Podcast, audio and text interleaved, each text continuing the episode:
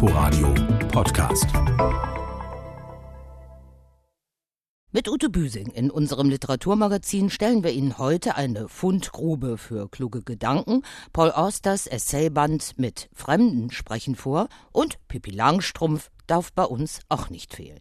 Außerdem haben wir die Trägerin des Berliner Verlagspreises Britta Jürgs im Gespräch. Dieser Preis ist wirklich ja die tollste Auszeichnung, die es gibt, denn es ist der Berliner Verlagspreis. Ich bin als Verlegerin in Berlin. Es ist eine wahnsinnig tolle Wertschätzung und Anerkennung für die Arbeit, die ich seit 23 Jahren mache.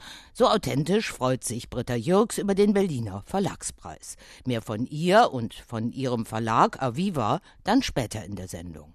Herzlich willkommen zu Quergelesen. Jetzt geht der Lockdown weiter, auch für die Kulturbetriebe.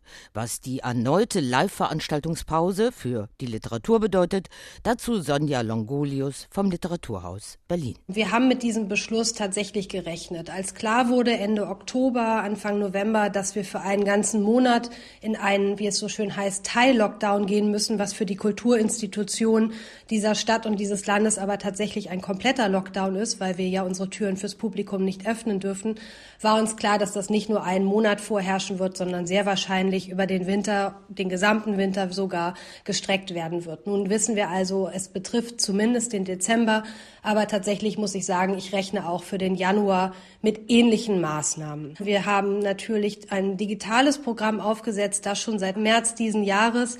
Aber insgesamt sehe ich es schon brenzlig für die Kulturlandschaft in, in Deutschland. Es ist immer eine gute Nachricht zu hören und zu sehen, dass Pippi Langstrumpf, die ewig junge, aufmüpfige Kinderbuchheldin von Astrid Lindgren, allen Anfechtungen zum Trotz ungebrochen stark ist. Auch mir hat sie graue Kindertage bunt gefärbt. Zum 75. Geburtstag gratulieren wir Pippi mit einem Beitrag unseres Korrespondenten Carsten Schmiester. Karin Nümann, Astrid Lindgrens Tochter, hat diesen einen Moment niemals vergessen. Wie auch. När jag var sju år och eh, var sjuk och låg till sängs als ich sieben Jahre alt war, lag ich krank im Bett und wollte, dass Mama mich unterhält. Ich bat sie von Pippi Langstrumpf zu erzählen. Das fiel mir spontan so ein. Da fing sie an, von diesem merkwürdigen Mädchen zu reden. Abend für Abend. Aus den abendlichen Erzählungen wurde erst ein Manuskript, das Karin zum 10. Geburtstag am 21. Mai 1944 von ihrer Mama geschenkt bekam und dann ein Buch, das 1945 erschien. 75 Jahre später ist Pippi Langstrumpf so viel mehr als ursprünglich gedacht. Damals sollte dieses so ganz und gar nicht brave Mädchen anderen Kindern vor allem Spaß machen, ihnen vielleicht im noch sehr spießigen Schweden auch kleine Gedankenfluchten ermöglichen. Aber Pippi ist mit den Jahren gewachsen, meint Ann Sköld vom Verlag Rabén und Sjögren. Es gibt wohl kein Kind in Schweden, das nicht irgendwann mit Pippi in Berührung kommt und eine Pippi-Phase durchlebt, sagt sie. Heute kümmert sich Astrid Lindgrens Urenkel, Johann Palmberg, um ihr Werk und um die darin gar nicht so versteckten Botschaften. Die wohl wichtigste ist, man kann Macht haben, ohne sie zu missbrauchen. Eva Söderberg liest noch mehr aus Pippi Langstrumpf heraus. Sie ist Expertin für Kinder- und Jugendliteratur an der Uni Stockholm. Pippi wurde im Laufe der Zeit auch zu einer Ikone des Feminismus. Das kam zum Bild von Pippi als eine Art Superkind noch hinzu. Anfangs ging es ja auch gar nicht so sehr darum, dass Pippi ein Mädchen war. Aber mit der Zeit wurde dieser Aspekt immer mehr hervorgehoben. 75 Jahre Frauenpower also. Pippi Langstrumpf machte und macht es vor. Mädchen sind stark und frech und unangepasst. Und das ist auch gut so. Die Pippi Langstrumpf-Bände sind auf Deutsch bei Oettinger erschienen. Bei Galliani Berlin hat Hilmar Klute seinen Roman Oberkampf vorgelegt. In die Romanhandlung eingebettet sind die islamistischen Anschläge auf die französische Satirezeitschrift Charlie Hebdo. Und darüber habe ich mit Hilmar Klute in der Redaktion der Süddeutschen Zeitung in Berlin gesprochen. Oberkampf, so heißt die Straße, in der Romanheld Jonas Becker sich in Paris niederlässt. Nachdem er seine Agentur in Berlin abgewickelt hat, will sich der Mitvierziger eigentlich an der Seine neu erfinden. Er will das Leben eines alten Autoren aufschreiben und er beginnt dann einfach zu sehen, wie sich eine Gesellschaft verändert unter dem Eindruck eines solchen Anschlags wie die alten Werte verloren gehen, wie man Dinge in Frage stellt, wie Freiheit, die Meinungsfreiheit, die Brüderlichkeit natürlich auch, also all diese großen Säulen, auf denen die französische Nation aufgebaut ist. In Klutes Roman sieht jetzt der außenstehende Jonas, wie in diesem modernen Krieg mit Kalaschnikow-Salven die Zivilisation zum Krüppel geschossen wird. Er sieht aber auch die Karikaturen der Zeitschrift Charlie Hebdo als Hass und Zerrbilder von Unholden. Also sind also überzeichnete Figuren einer bestimmten Ethnie. Das muss man immer mitdenken, glaube ich, wenn man es verteidigt. Und man muss es verteidigen, das ist klar, weil das natürlich auch ein Privileg einer Demokratie ist, einer freien Gesellschaft. Man muss natürlich auch, wenn man vielleicht ein bisschen weiter denkt, sehen, dass sich da Leute eben auch verletzt fühlen können. Ist der Begriff Mohammed-Karikaturen in diesem Kulturkampf eigentlich richtig? Der hat sich, glaube ich, etwas verselbstständigt, der Begriff Mohammed-Karikaturen. Der Muslim wird natürlich überzeichnet. Ne? Also die Leute, die eigentlich dem Islam angehören. Gerade wurde der Lehrer Samuel Paty in Lyon enthauptet. Er hatte die sogenannten Mohammed-Karikaturen im Unterricht behandelt. Das ist ein brutaler Mord, der einfach auch etwas damit zu tun hat, dass man lange nicht gesehen hat, wo die Feinde dieser Gesellschaft sitzen. Ne? Sie sitzen nämlich in den Banlieues, die kommen eben nach Paris als Invasoren sozusagen, als Leute, die eben die anderen bekämpfen, die sie verachten. Man muss sich das angucken, wie die Leute dort leben und man kann sich dann auch ausmalen, wie sie von radikalen Einpeitschern dann letztendlich auch äh, infiltriert und doktriniert werden. Mit Terrorismus hat er sich auch auseinandergesetzt, der New Yorker Schriftsteller Paul Auster. In einem soeben erschienenen, von ihm selbst zusammengestellten Band mit 44 Essays und Notaten aus 50 Jahren werden auch die Terroranschläge vom 11. September 2001 gestreift und was 9-11 und der Zusammenbruch des World Trade Centers für die New Yorker bedeutet haben. Aber Oster, der Stadt seit den 70er Jahren verbunden, heute im Brooklyner Viertel Park Slope beheimatet, beschreibt auch die schönen Seiten New Yorks, die Faszination, die die Megametropole ausübt, wie er bei den Einsendungen zum von ihm betreuten National Story Project erkannte. Die einzige Stadt, von der alle sprechen wollten, war New York. Nicht nur New Yorker, sondern Menschen aus allen Teilen des Landes. Einige von ihnen hatten früher einmal hier gelebt und bedauerten jetzt, dass sie fortgezogen waren. Andere waren nur einmal zu Besuch hier gewesen.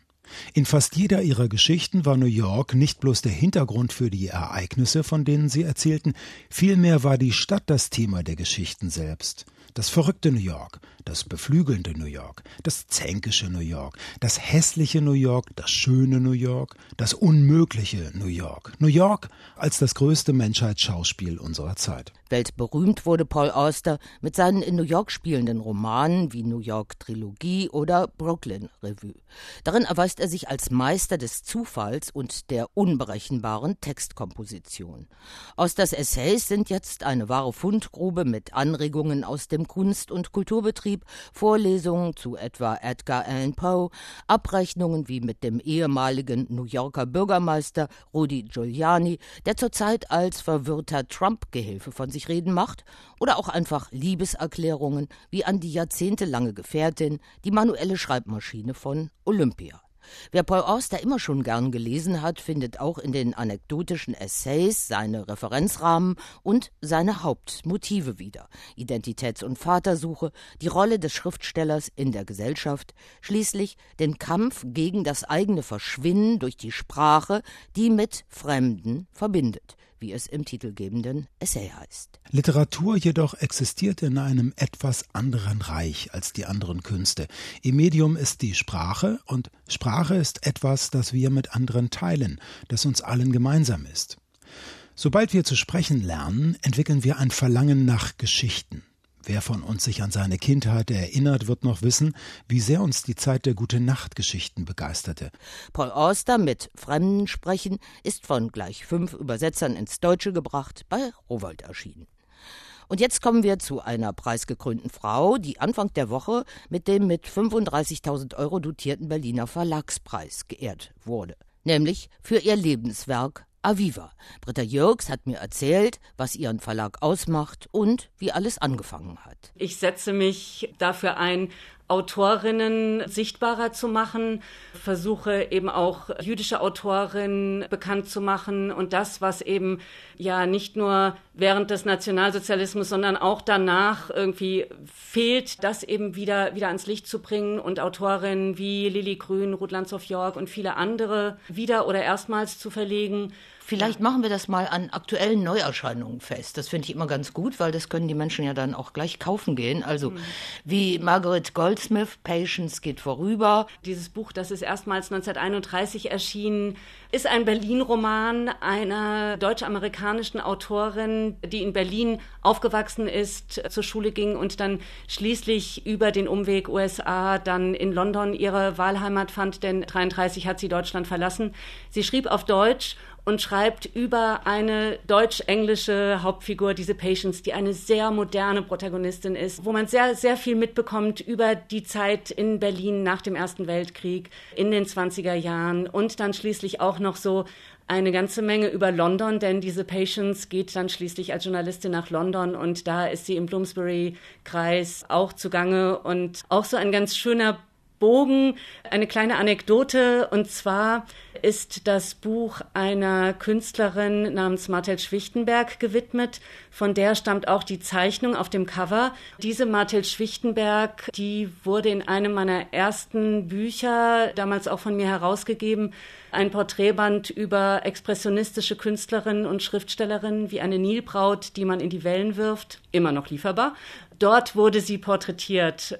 Sie stammen aus Frankfurt am Main und Sie haben schon in der Schule Interesse gefunden an Ingeborg Bachmann, Christa Wolf, Irmgard Keun, Irmtraut Morkner. Und dann haben Sie auch dort schon ein Fable für die 20er Jahre entdeckt bei sich oder gefunden. Sie haben Germanistik, Romanistik und Kunstgeschichte studiert und sind dann 88 nach Berlin wegen des Stadtgefühls, aber überwiegend ganz kurz zusammengefasst die Vita diese Begegnung ja. mit starken Frauen, das fand ich interessant, war schon in der Schule. Das hat sich dann natürlich fortgesetzt, dann im Studium, aber da ist mir dann auch immer nur aufgefallen, dass zu wenig Autorinnen und zu wenig äh, Künstlerinnen immer das, das Thema waren. Und das ist dann womöglich auch einer der Impulse gewesen für die Verlagsgründung 1997 mit 10.000 Mark, die Ihnen Ihre Eltern dafür glücklicherweise zur Verfügung gestellt haben. Aviva heißt hebräisch Frühling.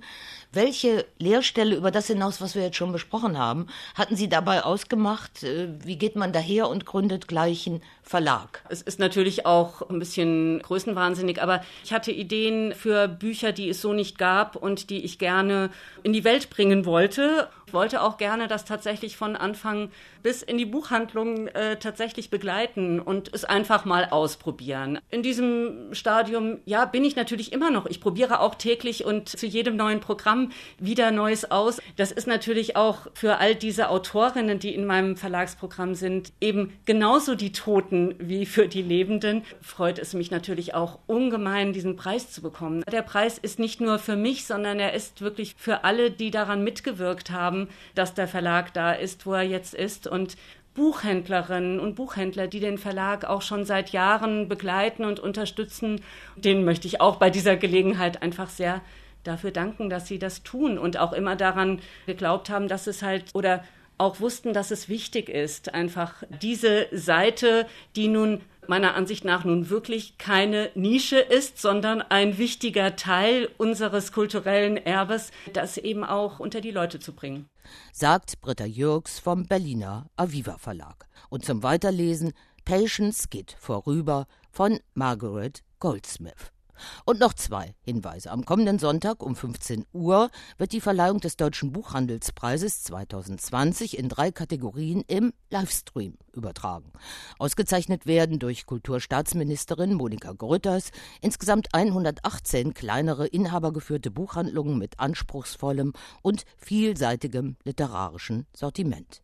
Und bereits an diesem Montagabend können Sie online live dabei sein bei der diesjährigen Verleihung des Walter-Serner-Preises für Kurzgeschichten an Peter Zemmler.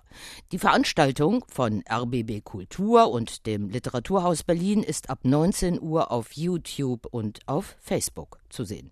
Fehlt uns noch der erste Satz eines neuen Romans, der hier unser letztes Wort sein soll. Wir entnehmen ihn Margaret Goldsmiths Patience geht vorüber. Liebe Schwichtenberg, Du sagtest neulich, dass in einem meiner Bücher, über das wir sprachen, so wenig richtig Aufregendes passierte. Und das war's mit Quergelesen für heute. Inforadio Podcast.